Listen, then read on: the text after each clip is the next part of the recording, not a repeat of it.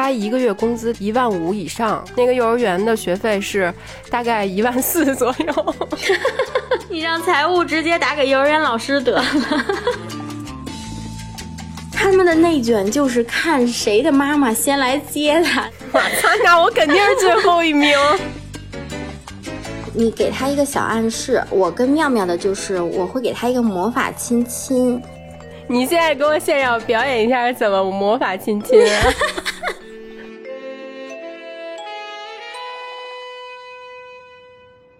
大家好，这个月我们倍儿美电台全平台的播放量已经破百万啦！感谢大家这么久的收听和陪伴。之前说过过百万呢，我们就会录一个视频，最近也已经在准备了。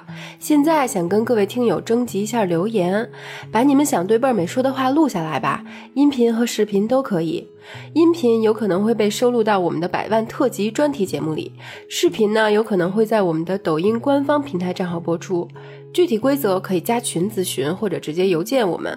我们的群账号是汉语拼音的 b e i e r m e i f m，邮箱账号是 b e i e r m e i f m at 幺六三点 com。微博用中文搜索“倍儿美电台”也可以找到我们。期待大家的回复。下面我们的节目就正式开始啦！大家好，我们是倍儿美电台。大家好，我是这辈子我也没上过幼儿园，但是我有一个马上要上幼儿园的小闺女儿的瑶瑶。大家好，我是重新爱上幼儿园的洛洛。呵，这期没别人啊，就是我们俩来给大家说一段对口相声。对，老娘组合。对。之前呢，我们其实，在节目里聊过很多个关于人生第一次的话题，比如说我们的零零一期，第一次喝断片儿，还有比如第一次辞职呀，第一次结婚，第一次生孩子。如果按照这个流程的话啊，现在孩子生下来了，洛洛我俩全职妈妈也当了，是吧？就是下一步能让我们两个看到希望的，可能就是送他们去幼儿园了，对吧？对。太有希望了，对，现在呢，当当当当，这个希望终于变成现实了。因为洛洛家的小闺女儿，大家都知道叫妙妙，妙妙小朋友这个月已经正式开始自己的幼儿园生涯啦，鼓掌，呱唧呱唧。所以呢，我们这一期就是我跟洛洛，我们两个想跟大家聊聊关于第一次上幼儿园的一些话题，比如说孩子上幼儿园之后，爸爸妈妈是怎么放飞自我的。关于这一点，洛总后边会有一篇论文要讲啊。当当然啊，我们人间清醒大张伟洛女士，她除了放飞自我，肯定有一些小妙招。哎，私人的要跟大家交流一下的，比如说到底怎么选幼儿园呀？选好了幼儿园之后，入园之前我们到底是什么流程？要准备什么手续呀、物品呀？而且现在疫情有没有什么要注意的呀？最重要的就是怎么让孩子跟家长都能顺利的适应从家到幼儿园这样一个变化，让孩子真的能喜欢去上幼儿园，因为只有这样。我们作为家长才能更好的放飞自我，是吧？对，其实主要目的还是家长放飞，家长更好的放飞。我可期待了。对，其实这期我跟瑶瑶决定要录的话，是因为，呃，我送妙妙去幼儿园，然后见识到了真的，以前我们看那个人类幼崽开学吧，就都是在那个网络和电视上，但是这次我真的亲身经历了一把，就是现场看了一把大戏，然后 是各种哭是吗？对，然后真的特别想。给大家聊聊这件事儿，然后也为那个预备要上幼儿园的一些家长提供一些经验和小方法嘛。嗯，呃，其实妙妙第一天上幼儿园，我觉得我比他要紧张，就是他还是挺松弛的，但是我心里还是又紧张吧，又兴奋的那种状态。然后，然后走的一路。分就开始上演各种分离大戏了，就是爷爷奶奶拉着，然后就从各种大哭到小哭，然后一直到学校门口，然后老师来接的时候，其实我看到妙妙就当时有一点蒙圈，就是她可能觉得妈妈形容的这个幼儿园为什么 跟我看到的不一样啊？你知道吗？因为你一直跟他说的都是幼儿园特别好啊什么的，结果他一看就是 为什么幼儿园变成了哭哭园是吗？对，然后我就觉得全场其实就我俩就比较淡定的看着大家。他其实是蒙圈的，我就在他进去之前，我就蹲下来跟他特别特别温柔坚定的跟他说：“我说妙妙，你上幼儿园了，然后有问题要举手跟老师说，放心，妈妈肯定会。你一出门放学，然后妈妈就会在这等着你。”我觉得就跟他说完以后，他其实那个蒙圈的状态已经好很多了，然后就挺开心的，就拜拜呀，然后就进去了。我觉得就是。你怎么说？你如果没有跟他特别正面的告别，你像那个我看到啊，有那种比如姥姥姥爷送的那种，然后直接把 把那个还在哭的那种 小孩，然后直接怼在老师身上了，然后直接就跑了的那种。我觉得这样其实更不行，就是更不好。你还不如就真的跟他好好的告别。其实他还是，我觉得小朋友还是可以接受的。姥姥姥爷把小孩怼到老师那儿，然后自己也哭着跑了，然后扒在那个栅栏上，一直等着孩子放学。对他就会，而且你知道，我发现一现象，就是真的所有人都在那儿扒栅栏。就是我准备要走的时候，我就觉得，哎，我是不是应该也去扒一下？没有人离开现场是吗？对，我就觉得我不站在那儿，我是不是不太合群啊？因为整个，因为他们幼儿园真的挺大的，然后整个那半圈啊，全都是家长，然后让我特别不解，真的，为什么我说聊这期就是。我觉得妙妙的表现对于我来说，我觉得还是挺好的。就这样，家长其实也是安心，然后小朋友他可能进到幼儿园，他也是开心的。所以我就觉得咱们应该聊聊这期，就是需要给他们做一些什么准备，然后我们大人需要做一些什么准备。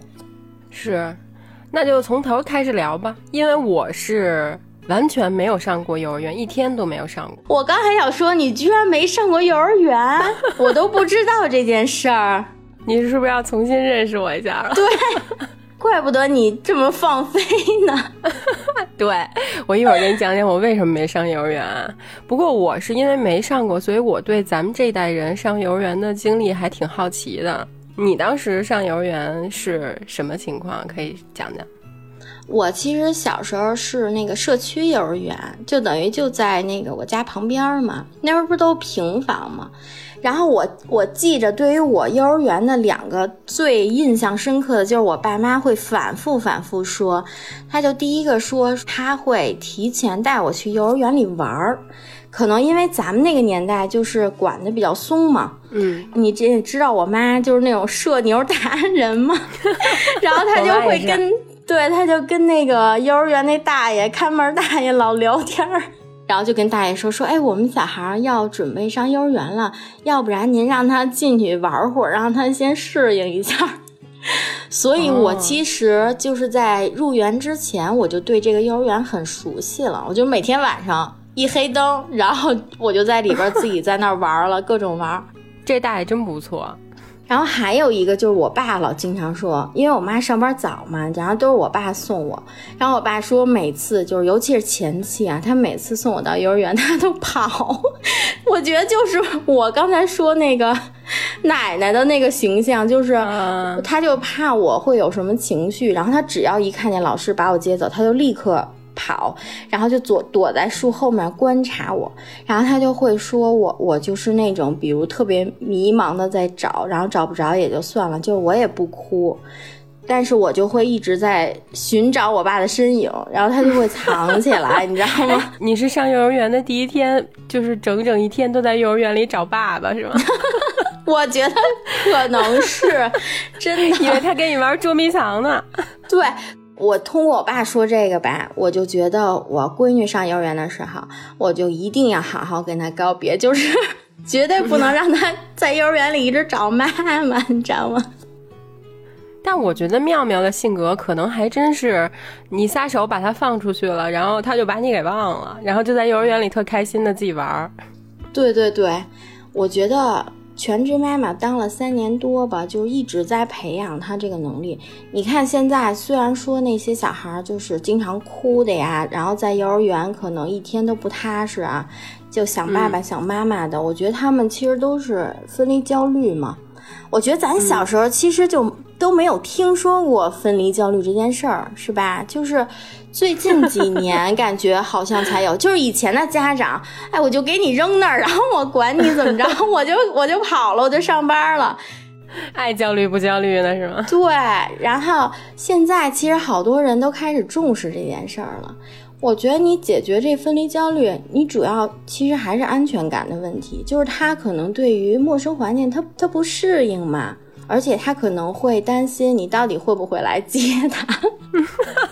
哦，他他是不是会觉得你把他扔那儿不不要他了？对不对？我觉得其实我这几天送送那个妙妙的时候，因为你知道吗？我们中间不有一个插曲吗？因为我俩不是等于喜提了一个隔离嘛，等于七加三。其实，呃，算是我们算是第三周才上幼儿园，所以让我特别不理解，就是他其他的同学都已经上了两周了，就是他还在演这个分离大戏，就让我真的特别不理解。所以我一直就在想，就是他会不会，他那个幼小的心灵会觉得。你你把我扔这儿了，然后不定时什么时候再见到你了，然后就就以为是真的分离，所以他会那种声嘶力竭的那种伤心。他跟我还不一样，我小时候是因为我是双子座嘛，我是对越陌生。然后越越危险的环境 越越好奇，我懂。对，然后别的小朋友都不愿意去上学的时候，我特别想上学。放寒暑假，我也是特别想开学，你知道吗？尤其是我小时候，我妈我不知道为什么，她一直觉得我并不太聪明。然后他就跟我爸商量，我觉得老张太可爱了，哎，又觉得你不太聪明，然后又觉得你考不上大学，我真的，因为他对我小时候的教育可能有点，就是太过早了。我他说我特别特别小的时候就会背唐诗啊，什么算算术呀，然后导致有一段时间。可能我觉得这些我学会了吧，我就不想再学了。他再教我什么都教不会了。然后他就跟我爸商量，因为当时我家附近也没有特近的幼儿园，所以他俩就商量出来一个结果，说让我早一点上小学。所以我五岁就上小学了。我真的？为什么呢？对啊，为什么呢？因为我妈觉得五岁上小学，如果留级呢，还能跟同 同班小朋友一边打。真的绝了！我觉得今天我也重新认识老张，重新认识你们俩了，已经。但是他没让我上幼儿园，也确实就是他作为老师教了我很多东西，比如文化上的或者素质教育啊，包括带我出去玩。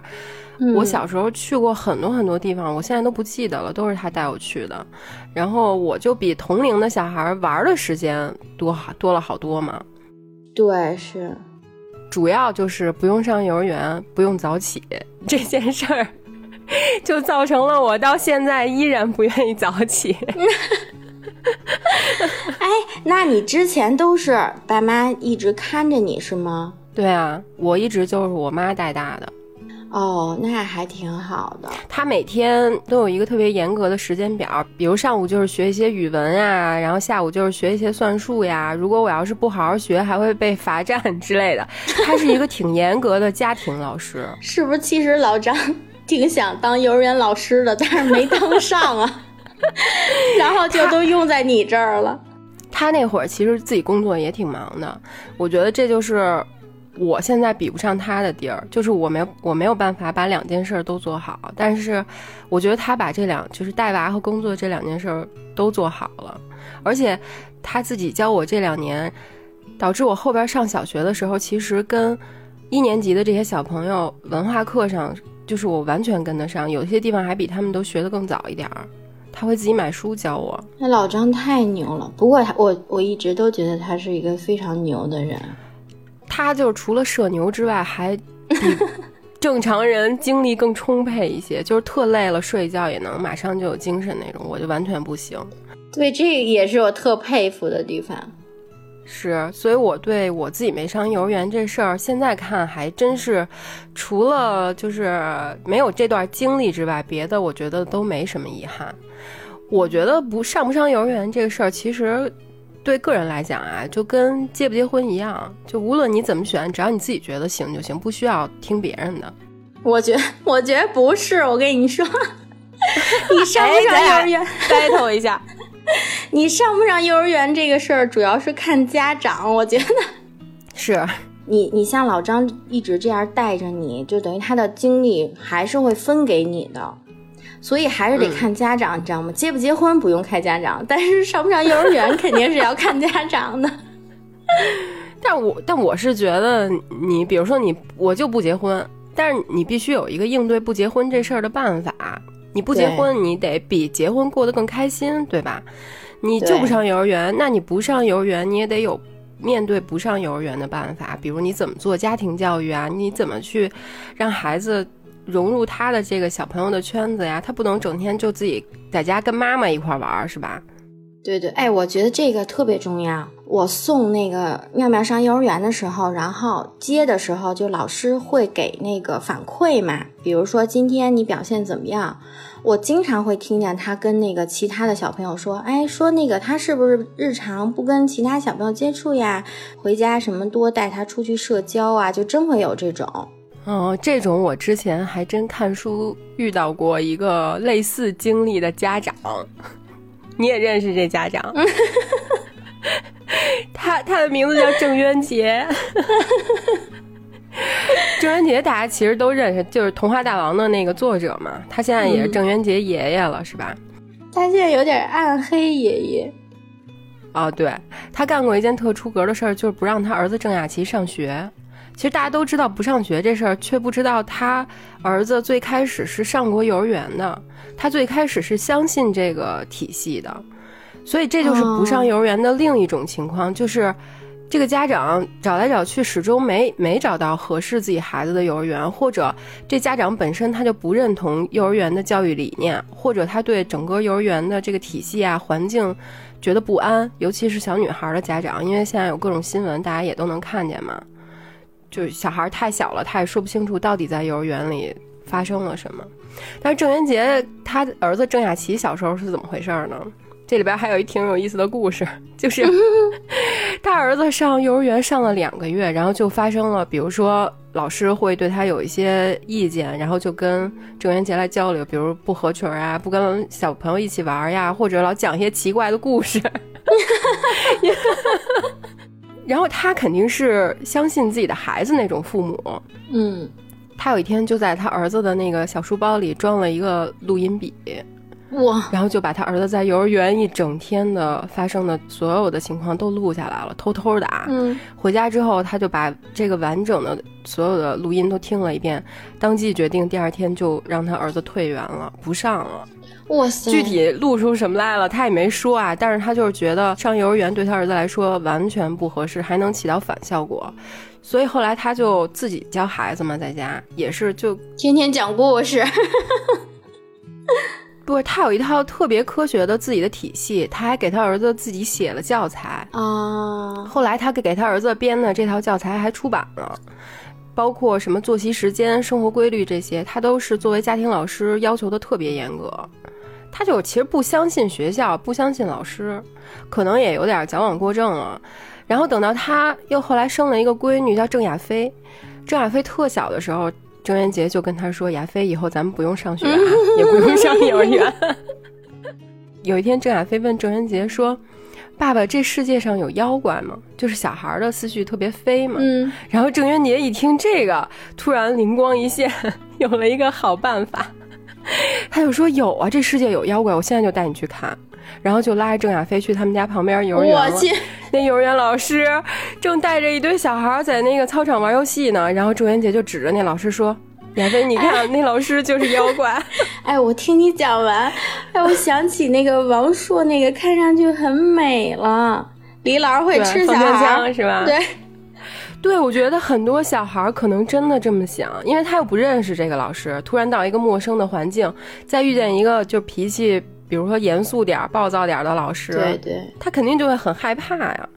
但是没想到郑亚飞他不是那种普通意义上的小孩，他叛逆了，你知道吗？你天天跟他说你不用上学，他肯定想哇，天天跟妖怪在一起有多多神秘。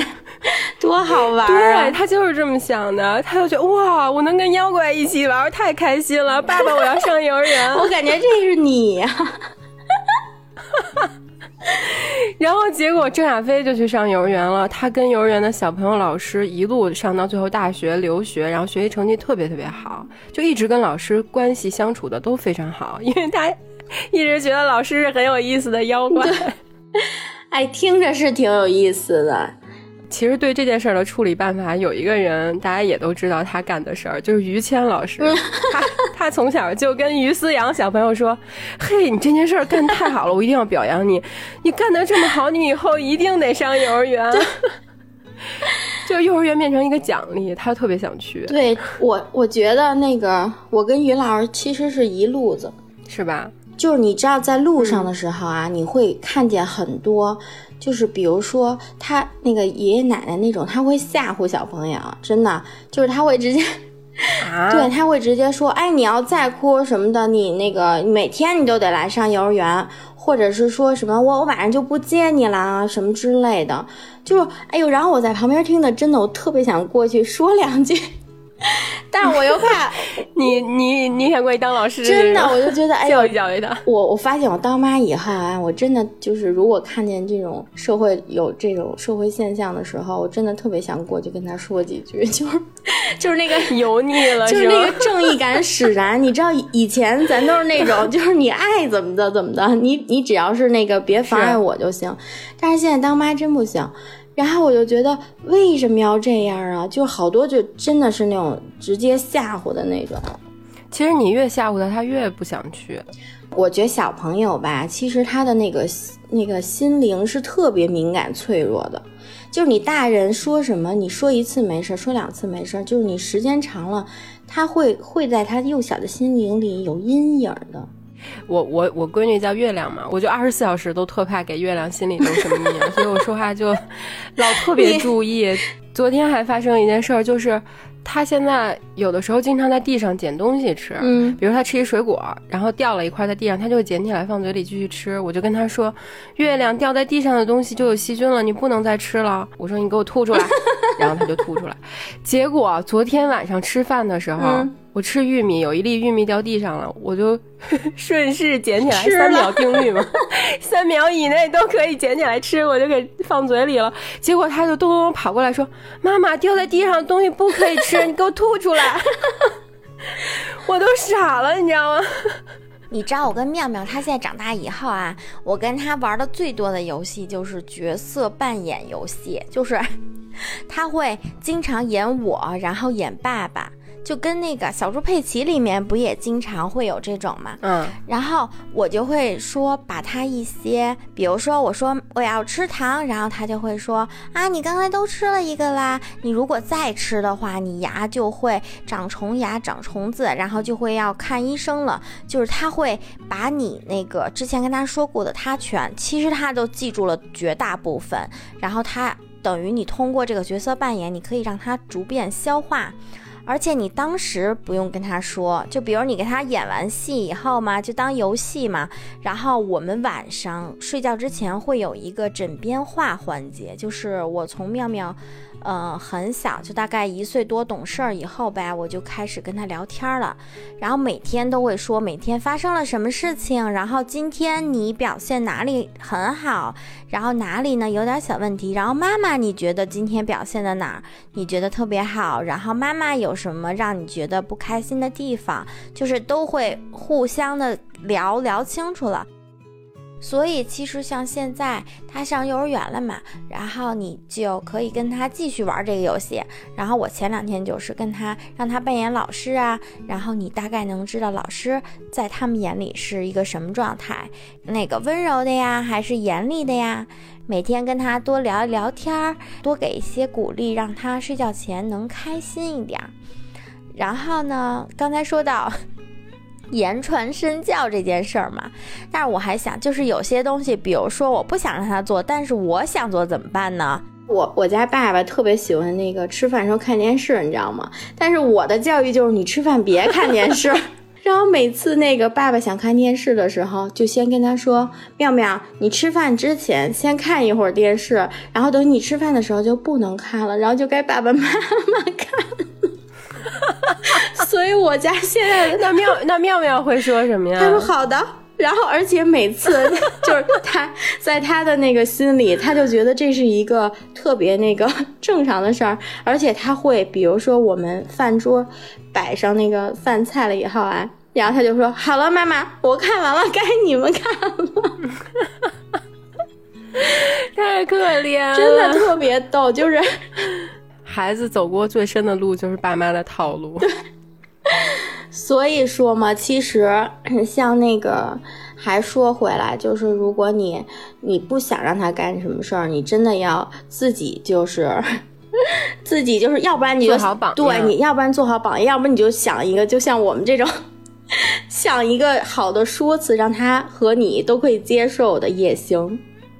我现在就处于一个，因为他现在秩序期嘛，很多事儿他都要求自己去干，就不管他干得了干不了，他都觉得我能干。所以现在家里所有他要干的事儿，都是先让他自己干一遍。比如说，他现在两岁八个月了，他刷牙其实还不能刷的特别干净，但是。他必须要求自己刷，我就得先让他自己在那儿刷，可能五分钟，长的时候他能刷十分钟啊，就是不不给我牙刷，他会自己一直刷，然后刷好了之后，我说来妈妈给你检查一下，我再给他稍微刷一下，就是所有的这些事儿，他现在都要自己去做。但是我觉得其实这样挺好的，其实妙妙我之前也是这样的，就比如说他想干什么，但是他也会，比如你觉得他干不好，你就特别想帮忙嘛。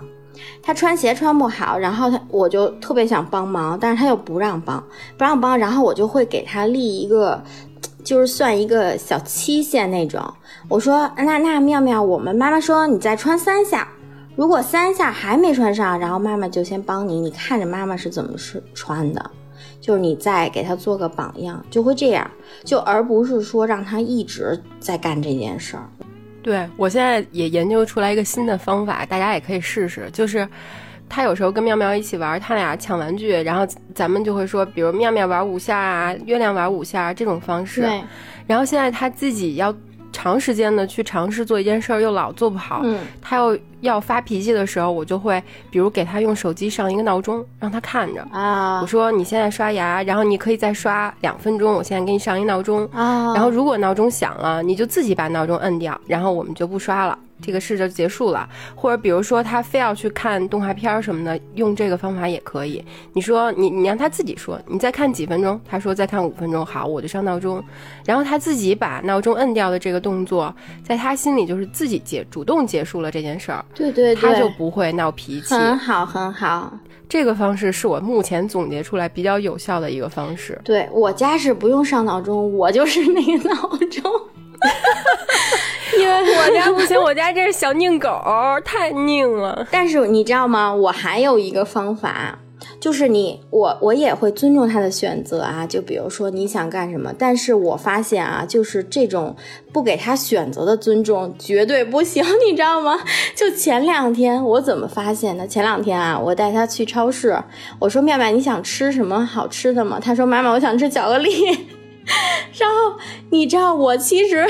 从内心特就我心揪了一下，我就特别不想给他买。但是呢，我觉得，哎呀，那你既然问人家想吃什么了，哎，那他说了，那就给他买吧。但是后来我就想到一个办法，就是你给他一个你可以接受的两个选择，你知道吧？我就我之后，比如你带他出去玩，你说，哎，你想去游乐园还是想去动物园？然后他选一个，哦，你这两个你都可以去。然后或者是你要你你说你是想看一集还是两集？你知道我闺女现在她对于 两集和五集她她分不清，你知道吗？她说妈妈我想看五集。我说那你这样你是想看两集还是五集？她说两集。你要套对，然后我就特别开心。然后我说太好了，我说 妙妙一定要说到做到。我觉得她从小我就让她就是。那爸爸妈妈还有小朋友，就是都要说到做到。就是我答应你的事情，我无论怎么样我都会做到。然后你答应我的事情，你也要做到。所以他就是看完两集，他也是自己，我就会说，哎，遥控呢？快去找一下遥控吧。然后就给他把这个事儿插过去，然后他就找遥控，自己就关了那个动画片儿。我觉得就是跟小朋友吧，就是你还是得用他的那个方式去跟他相处。是我现在也是，其实培养他自己做事儿啊，培养他自己主动的去提问题，然后如果他有做不了的事儿，然后培养他怎么去找人求助，这些其实都是为了以后他上幼儿园，因为他明年就要上了嘛。对对对，他现在的问题就是。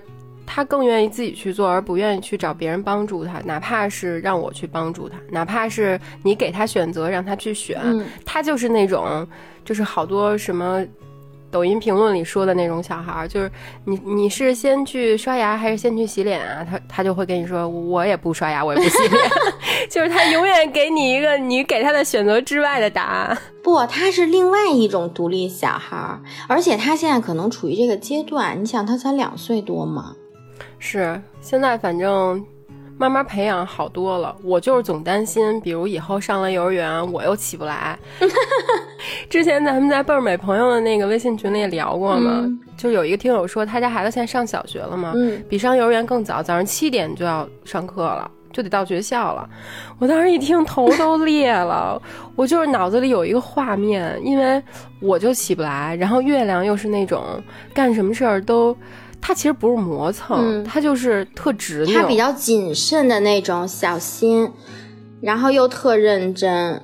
对他穿衣服就得一个扣一个扣，好好的把它系好，然后抹平，然后刷牙就得刷五分钟，然后刷完了之后还要把那个水盆擦干净，然后一点一点从他那小凳子上下来，慢悠悠、慢悠悠的，就是我肯定会迟到呀，这样 我都急死了。我给你提一个招儿。就是像这种慢慢的小朋友，就是你家长要提前给他做好准备。就是你看咱们，我我那个身边朋友，其实我没见过，但是我经常在电视剧里看见那种，就是比如上学或者上幼儿园，然后从那个起床，然后爸妈就追着屁股后边催，然后就说你快点快点快点，然后就一直快点快点，然后。我小的时候也是这样，就我妈是从小给我催大的，但我当时的心里就是那种特别逆反，就是你越催我快，我就越不快，就是那种。所以你要提前，你知道吗？你要提前给他做好准备。你像我，比如说，因为他现在上下午嘛，我一般就是离着近，大概十分钟送到幼儿园的话，我一般他睡午觉的话，我就提前四十分钟把他叫起来。各项都慢慢的准备好，而不是说特别急促的。我跟你说，我还发现一点啊，就是你如果大人每天，因为他会一直模仿你嘛，而且他会那种，就是看你大人是怎么处事的，然后他就会学。所以我发现，就如果你比如特别紧张的，然后天天手忙脚乱的，然后天天告诉他。你要迟到了，迟到了。然后他在他的观念里，他就永远都是那种特别毛躁，就特别慌张的那种状态。因为现在妙妙刚开始上幼儿园嘛，他是从下午两点开始上，是吗？对他们现在就半天，就等于是我们错过了那个上午半天的那那两周嘛。然后现在就 只能从早上。带他调整作息嘛，从早上就得开始带他玩，出去溜达，就为了，因为以前作息吧，其实我们两点才睡午觉，但是你知道幼儿园是十二点就开始睡午觉，然后一直睡到两点多啊，对啊，所以我当时听的，那他几点吃饭呀？我跟你说，我听到 这个消息以后，我也是你这种，也是你这种状态，我就觉得哇，为什么十二点谁能睡得着？请问？但是，但是幼儿园它就是这样，可能因为幼儿园它是早上七点多它就要入校了，就入园了，然后小朋友起的就很早嘛，所以其实他们可能在十二点左右他就已经是困的状态了，他等于早上七点多起，然后八点之前入校，入园以后呢吃个早饭玩一会儿。等于他们十一点多一点吧，就吃午饭了。然后我就想，哇塞，这样我真的还好，我现在不去幼儿园。我不想送他上幼儿园了。哎，你要是十一点吃午饭，真的我都吃不下去。不是，就现在我跟月亮这生活节奏啊，那我得早晨至少六点我就先起来，然后然后慢慢的叫他起来。哎，不行，七点到学校得，那我五点多就得幼儿。园没有那么早，幼儿园大概八点之前到就行了。我想哭泣。我跟你说，你从你得从那个半年，就是他过完三岁，你就带他那个适应，然后从刷牙早上刷半小时，然后到十分钟，算了，最后刷两分钟要不。然我要不然我跟我妈取取经，对，也行，你自己带他也行，只要你我自己教他。只要你自己觉得行就行。刚才不是说了吗？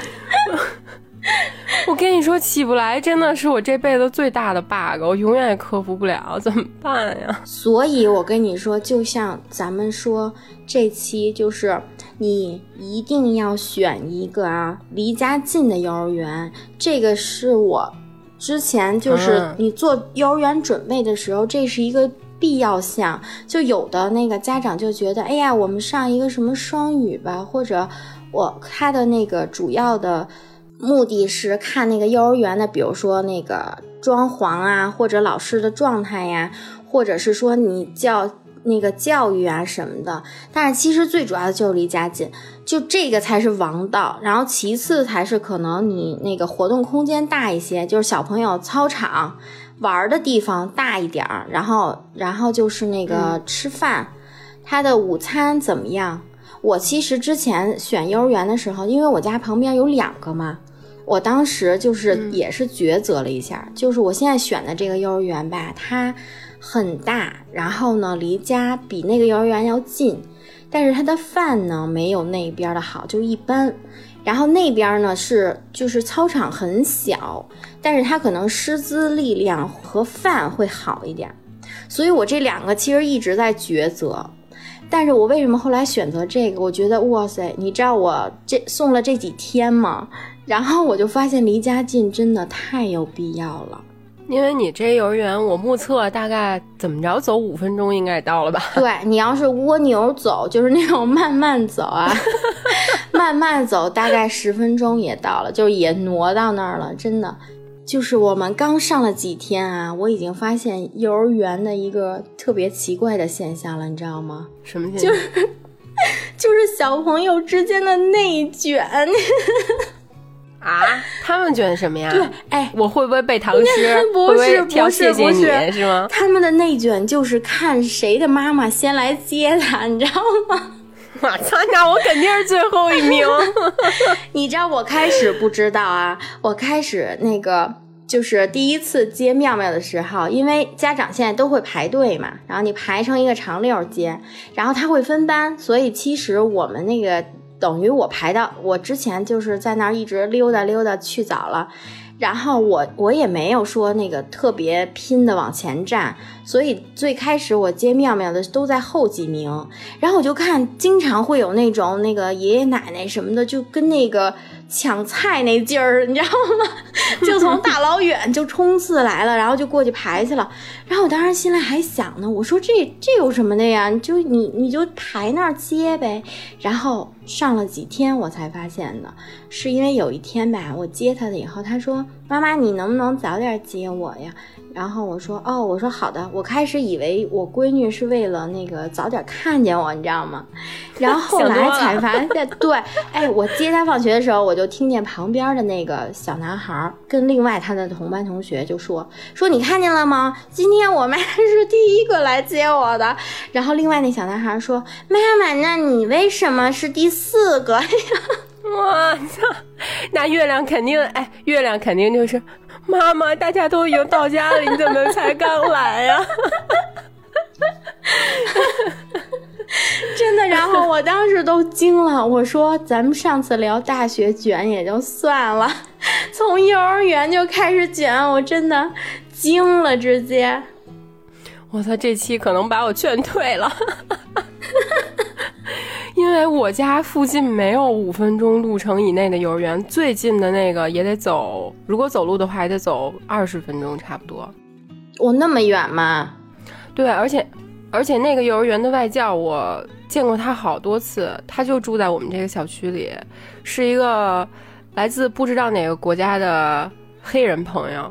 哦，他还是他是双语幼儿园，对，然后他经常拿着拿着那个啤酒在小区门口喝多了之后 唱 rap，说脏话，这么嗨吗？挺嗨的。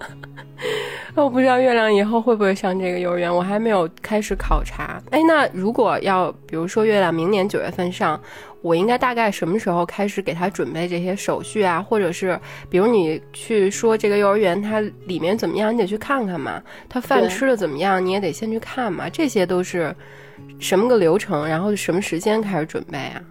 就比如你九月入园啊，然后我是从三月份。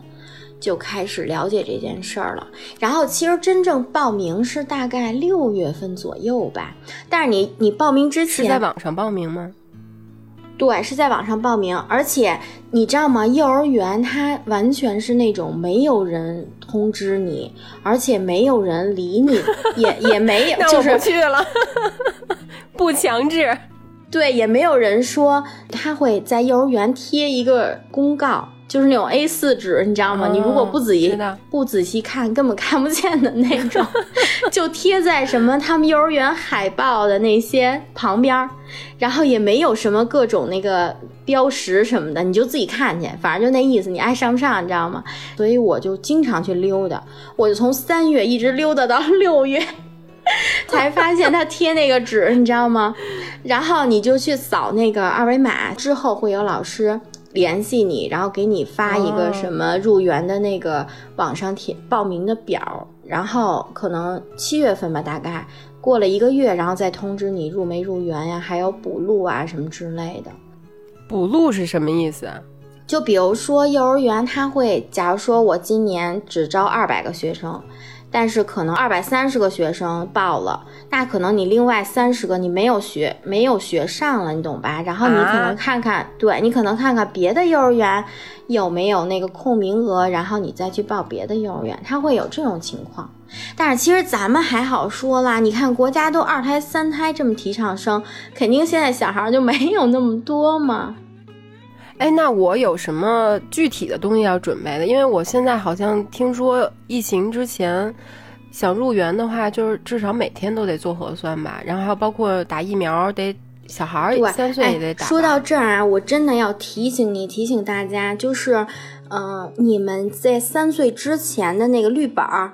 然后三岁之前的针一定要打完。我其实就是属于那种，因为疫情的原因嘛，然后之前其实中间隔了好久没去打，然后等于他现在入园就是还还要给他请假去打针，这么严格，你没打还得补打是吗？当然都得打了，因为他可能是怕有，比如说有什么并发呀，然后会传染。对对，像水痘啊那些，你提前都得打完。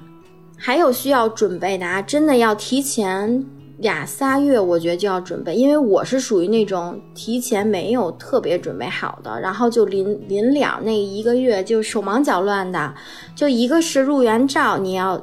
拍那个蓝底儿一寸的，我觉得尽量就是在 对你，你不是还说让我帮你 P 一下那对，你知道，因为很着急，你知道，在我我不知道，就是拍入园照也卷，你知道吗？就等于是说，我老师，因为老师通知你的时候，其实是在大概在那个八月中旬，那时候其实不晚吧，等于我当时想的还有半个月呢，但是约不上，真的约不上，就是。什么就拍照约不上啊？对你拍照根本约不上，因为我可能因为给他约的海马体嘛，然后我在那个嘉边周围的那些照相馆看了，也真的排的挺满的。因为你想啊，那个九月份一开学，整个你这个区全都上幼儿园，就大家都在拍这个东西，所以你最好是比如说九月开学的话，你大概七八月就提前给他照完。啊，还有一个就是你从从大概两岁左右吧，你独立训练他吃饭。有的家庭都是那种，就是家长追着喂呀什么的。我看很多都是那种，哎呀，你多吃一口吧什么的。我我跟妙妙的就是你自己吃，你吃饱了就吃饱了。如果你吃不饱，我绝对不会喂你的。然后因为小朋友很聪明的，然后他下回就会努力的吃，你知道吗？他就会自己吃，真的。而且最开始的时候，幼儿园是用勺子。嗯。其实他饿两顿，他可能就知道怎么吃了。我跟你说真的，哎，两岁以后，你一岁就两岁之前，你别别这样，这样可能有点变相虐待了啊。就是，但是你两岁之后，你一定要训练他自己吃饭，就是哪怕他吃的到处都是，或者怎么着的，或者一边吃一边玩，就是你甭管他怎么吃，然后他如果吃不饱，就不再给他了，就饿到下一顿。其实饿两顿他就知道了，他们都聪明极了，真的。是我现在对月亮就是这样，他这顿不好好吃，就中间也没有零食，什么都没有，必须饿到下顿再吃。对对对，就是这样。还有一个啊，很关键的，就是你一定要提前给他准备短袖和长裤，还有舒服的鞋。我这个就是没提前准备，因为。那个我给妙妙买的，你准备的都是 J.K. 套装是吗？对对对对对，因为我给妹妹，真的，我给妙妙买的基本上都是小裙子。我当时没有想到这件事儿，但是老师通知你，你知道吗？是在入园前几天才通知你。哇塞，然后我就很慌张，然后就到处带他去那个商场，然后去学嘛，去买去。老师会要求他穿裤子是吗？对，因为他可能怕你磕碰嘛。你要光腿的话就有危险，而且就是衣服要求挺严格的，就比如说你上面不能有那些那个什么亮片片呀，就好看的，或者什么泡泡袖那种纱的呀，说尽量不要有那种，就是穿尽量朴实一点。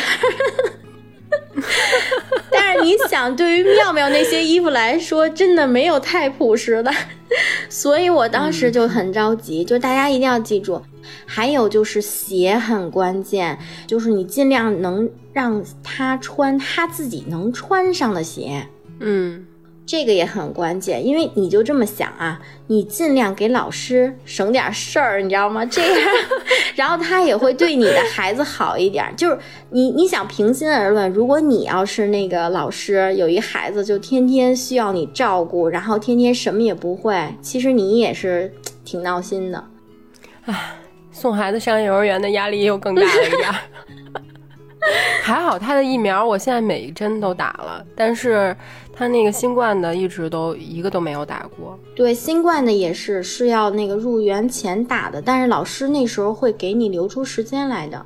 新冠小朋友是两针嘛，他中间是需要隔二十一天的，所以你要给他留出空间来。哦，这种还真是没上过的，真不知道。嗯，对，所以我也是算我的一个。小经验，然后弄得我措手不及，所以我也希望能提醒大家一下。但是目前我跟洛洛讨论的全部都是，比如公立幼儿园啊，或者是半公立幼儿园这种，嗯，其实都是比如收费啊什么这些就比较大众的幼儿园。哎，你这大概一个月多少钱啊？一千多，一千六左右。对我家那个也不贵。然后我有一些同事吧，他们就更喜欢把孩子送到一些。比如双语啊，或者那种更贵的幼儿园，因为现在幼儿园分两种，一种就是我跟洛洛都看的这种比较传统教育方式的，还有一种就是蒙台梭利形式这种教育的，它更开放一些，更像国外的那种教育方式。我特别记忆深刻的就是我有一个同事啊，他一个月工资大概是一万五以上，差不多差不多，然后他孩子呢就在公司马路对面。上幼儿园是一个挺好的双语幼儿园，那个幼儿园的学费是大概一万四左右，然后他就说，我只是一个工资的搬运工，就是给幼儿园打工的，这一个月都每天就是上班，然后接孩子。你让财务直接打给幼儿园老师得了。对啊。那种幼儿园就是比较贵，包括我其他同事上的有很多都是至少八九千，就是一万左右的那种幼儿园。我就是对 用蜂花是吧？我的这种生活模式，我不打算送他去那种幼儿园。我有一姐们儿，就是她儿子现在就是在那种幼儿园，然后一一年的学费大概二十几万，呃，基本上都是外教，然后那个班主任是那个中文老师。然后他就是，但是我其实觉得啊，我当时。就在想，就如果你选择这种学校，其实你要是小学、初中、高中，你尽量都上这种学校，因为你知道，我听他说，他的孩子就在那儿，就是完全就是发散，就是你每天想干嘛干嘛，就是完全跟那个公立或者是半私立的那种幼儿园不一样，就是他就是完全解放你小朋友的天性，然后就是呃开发你的那个逻辑思维嘛。嗯，但是你知道它的一个好处就是可能啊，你的那个联想力比较丰富，然后你的各方面能力被激发。但是它的弊端就是它的纪律性会很差，你知道吗？所以他其实他儿子现在已经是大班了，明年马上就面临到上小学了，但是他就在犹豫这件事儿，就是你等于你你从这个，呃私立幼儿园这种开放式教育，然后一直到这个义务式教育以后，你会不适应的。你想咱们小学的老师是什么状态呀？哇塞，怎么可能你想干嘛就干嘛呢？就是他完全绝对会不适应，所以他其实现在就是在考虑，可能他小学也要去上这种双语的小学了。那就准备好钱呗。对，但是他但是他的资金还是很雄厚的，所以他他这点考虑还是很不错的。我觉得家长真的没必要强弩，其实幼儿园。我觉得幼儿园嘛，主要就是开心，然后小朋友玩嘛。因为现在国家你也提倡不让你学习了嘛，你在小学之前都不让你学习，包括课外班都不让你上了。所以其实主要他开心就好，不一定非得强弩，是吧？就包括我们之前讲的郑渊洁这个故事，其实他没有让郑雅琪去上学，是因为他本身就郑渊洁，他有特别雄厚的社会资源和经济基础，他跟我们普通人其实不太一样。他不让他上学以后，他可以比如送他去私立的那种高中，然后送他出国都是可以的。但是咱们都是普通老百姓嘛，可选择的其实并没有那么多。所以，就是在他上幼儿园这问题上，我虽然有各种困难吧，但是我肯定最后还是得送他去上。主要还是送他上了幼儿园，我才能稍微有点自己的真正的自己的时间。对，这个是特别主要的一件事。所以说嘛，我觉得每个孩子、每个家庭的状况不一样，就是还是按自己家庭考量就行了。对，有钱能上一万四的也挺好的。我我不让他上，主要是因为没钱。你直接酸起来了又。不不不，其实我觉得，我看郑渊洁那本书，因为他这个故事是。讲在他的一本书里，叫《郑渊洁的家庭教育课》，然后他的理念呢，其实有一部分我是认同的，因为他有很多也就是太出圈了，我可能也做不到。嗯，但是他对每个孩子都不同这件事儿是非常认可的，他觉得对不同的孩子就是应该有不同的教育，包括你的家庭环境。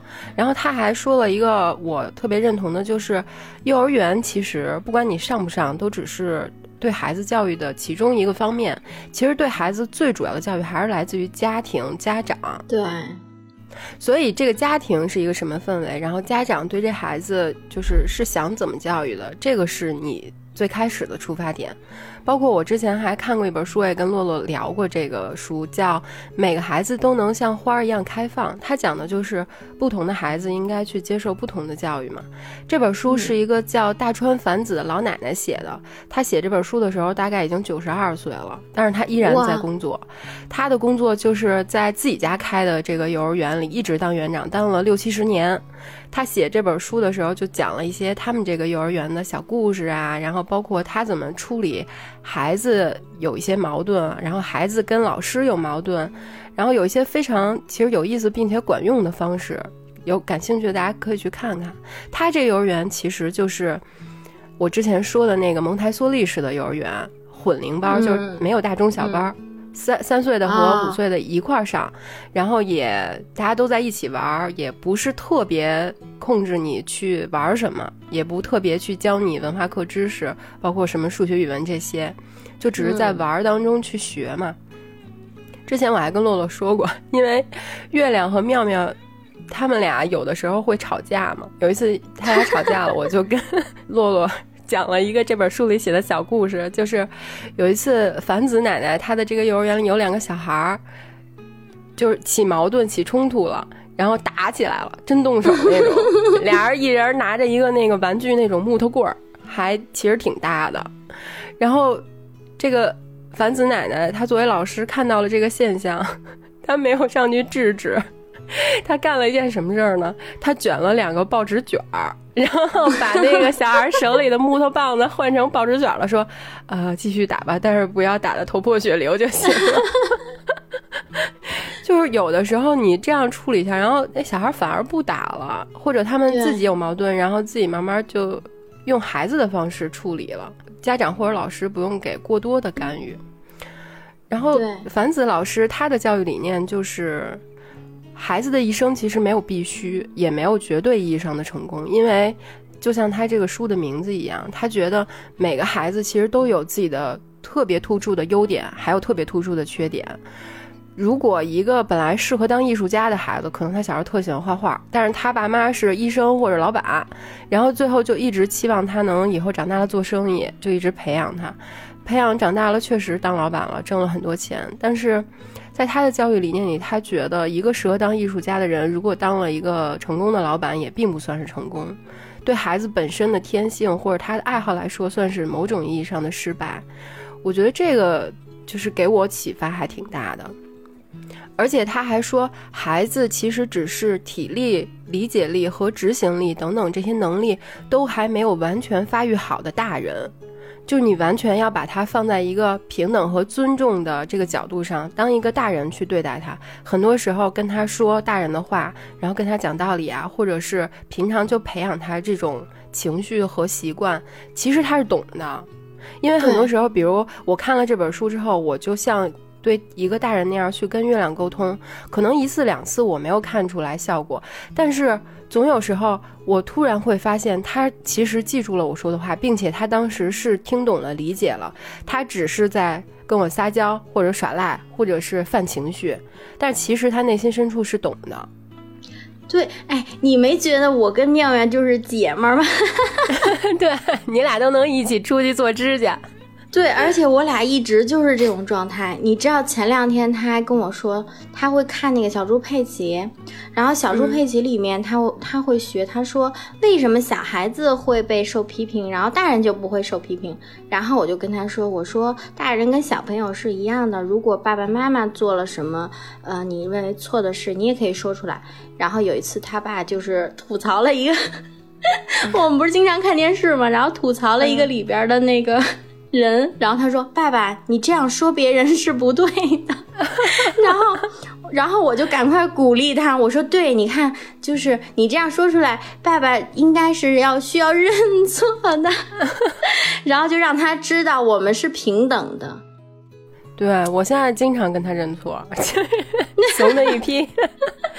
他会用我要求他的方式来反过来要求我，然后我做错了，我肯定必须得跟他就是认错。把他当成一个大人那样，对我觉得这个很重要，这也是他独立性培养的一一方面，真的。嗯，然后反过来说，郑渊洁他的教育理念其实跟樊子奶奶有一点也是差不多的。呃，樊子奶奶的这个幼儿园，它有一个特点，就是很多人都想把自己的孩子送到这儿来上幼儿园，但是从他这个幼儿园毕业的小孩，大多数都会。上一年级或者二年级的时候，学习成绩并不是很好。就像洛洛之前说的，可能他并不适应那个从自由，然后到突然有束缚了。包括之前他在幼儿园并没有学到特别多具体的知识嘛。但是，他打下的这个好的基础，会让他这个幼儿园毕业的小孩，差不多在小学的中后期开始发力，就厚积薄发了。对，比如再到小学毕业上初中，或者再后面，他会有一个，一个是对这个周边事物和世界的这个好奇心，然后一个就是他从心底里不抵触上学和学习这件事儿，因为他从小就不是被逼着去上的，所以他就自己很愿意去上学去学习。这个我觉得心理是一个比较重要的事儿。郑渊洁他当时说这种情况的时候，用了一个比喻，就是。你去培养一个小孩子上学这件事儿，就跟你买了一辆新车，然后你就要先去磨合一样。你不能买了一辆新车上来，你就要开到两百迈，它确实能开到，你也觉得哇，我的车开的挺快的。但是其实对车来说并不是一件好事儿。你一开始可能就慢慢开，慢慢磨，磨到它跟你一个合适的程度，然后它后面会开得越来越顺手，越来越好。所以其实你说一个小孩最初他上幼儿园，你要想让他得到的到底是什么？是会背一百首诗，会跳一百个舞，还是说英语说的有多好？还是说培养他？就是从心底里喜欢去探索世界、去学习这件事儿，我觉得是更重要的。对，我觉得还是看个人理念吧。就是你你那个结合你家庭的条件，然后和你的你认为你应该给他创造什么样的状态，然后一定要记住，真的就是你自己先 先做一个表率，然后他他们是真的会学你的。我觉得我我现在 唯一最做不到的事儿就是怎么五点半起来送他上幼儿园这件事儿。我觉得你现在啊，最主要的就是先缩短他刷牙的时间，好吗？先从小事做起，然后再来看别的。在线收听的那个爸爸妈妈们，就是也跟那个家里的老人传达，就是一定要对小孩有耐心。呃，我之前看过一句话说，现在一定要让你的孩子从小就快乐，因为他们长大以后就会变成我们。然后我就觉得，哎呀，就是一定要让他从小真的就是快乐，快乐的成长。以后肯定会面临更多的不开心，所以一定要给他们童年，让他们的童年是开心的。那我还是别让月亮去了。不，你你自己带有自己带的开心嘛，然后你幼儿园有幼儿园的开心嘛。我要是每天早上五点起床送他去幼儿园，我估计我这我估计我这一天都开心不了。然后他就得到了一个暴躁的妈妈。你现在就一直在，你不要误导广大听众朋友们，没有人早上五点起床送幼儿园，主要因为他从起床、穿衣服、刷牙到出门这个过程可能得用一个小时，你就提前，你要不现在就从明天开始，就先训练他吧，怎么样？就是明天要上幼儿园了，今天晚上先把衣服穿好再睡觉。我觉得面面临那个幼儿园的这个分离焦虑啊，还有一点就是你给他一个小约定。我觉得我可以分享我跟妙妙的，就是一个是你可以告诉他，呃，你放学了，然后。妈妈或者爷爷奶奶会第一时间在门口等着你，是绝对会来接你的。然后呢，你如果比如在幼儿园有什么不开心，或者想爸爸妈妈了，你给他一个小暗示。我跟妙妙的就是，我会给他一个魔法亲亲，然后会亲在他的手背上。哎呀，你现在给我现场表演一下怎么魔法亲亲啊？你会怎么说呀？我这个其实是从他两岁多开始去那个奶，他会周末去奶奶家住嘛，嗯，然后就是我就怕他第一次就是离开我不跟我一起住，然后我当时想着我说这样吧，我说妈妈给你画一个呃爱心吧，然后就给他手上画了一个爱心，然后我说如果你想妈妈的时候呢，你就可以看一看，然后后来他回来告诉我妈妈这个爱心会被洗掉。所以后来我就演变成变成一个魔法亲亲了，就是在他的意识里，他就会有一种心理寄托嘛。所以其实我觉得你可以适当给小朋友一个小暗号，然后这样的话他就也会心安，就也不会上幼儿园的抵触情绪那么大了。嗯，我回头跟月亮试试，我说 我给你一个，你给你给他一魔法牙刷。我说这个魔法牙刷只能刷两分钟，超过两分钟就不行了。啊，我希望明年的这个时候我不会崩溃吧？我反正现在想想挺头裂的。虽然他能上幼儿园，我就能稍微解放一下自己，但是一方面是真的也舍不得，因为他确实一上了幼儿园，然后马上就小学、中学，然后考大学，非常 就是一系列的都来了。他的就是快乐的时光，可能就只是前面这三年多，确实挺短暂的。一个就是我真担心我起不来这件事儿。哎，但是我跟你说，上学了以后也会很开心啊！就比如说看见什么隔壁班的，看见隔壁班的小帅哥呀什么，就像我们小时候那样，其实也很快乐的，就另一种快乐了。那就期待明年月亮上学的时候，首先我能起得来，其次 他的隔壁班能有小帅哥。然后等大概妙妙上了一段时间幼儿园，或者以后月亮上幼儿园之后，我觉得我们还会遇到很多问题，比如说跟同学的相处啊，跟老师的相处啊，包括我们之前也聊过上学要不要给老师送礼这种问题，可能以后还会面临更多困难。然后遇到这些事情，我们也会想各种方法来解决。到时候有了新的问题和新的答案的时候，再跟大家分享吧。因为我们的群里确实有好多现在孩子都在上幼儿园和小学的听友嘛，大家如果有什么好的办法或者好的故事，也欢迎一块儿来跟我们聊聊，留言或者是在群里说都可以。对，让我们也取取经。我现在处于初级入门选手，还在摸索中吗？我我处于在门口瑟瑟发抖中。你你属于 在门口一直起不来选手。人人小孩都接走了，我刚送去，太完蛋了。希望大家都有一个快乐的童年。对，然后希望我们家长也能开开心心的。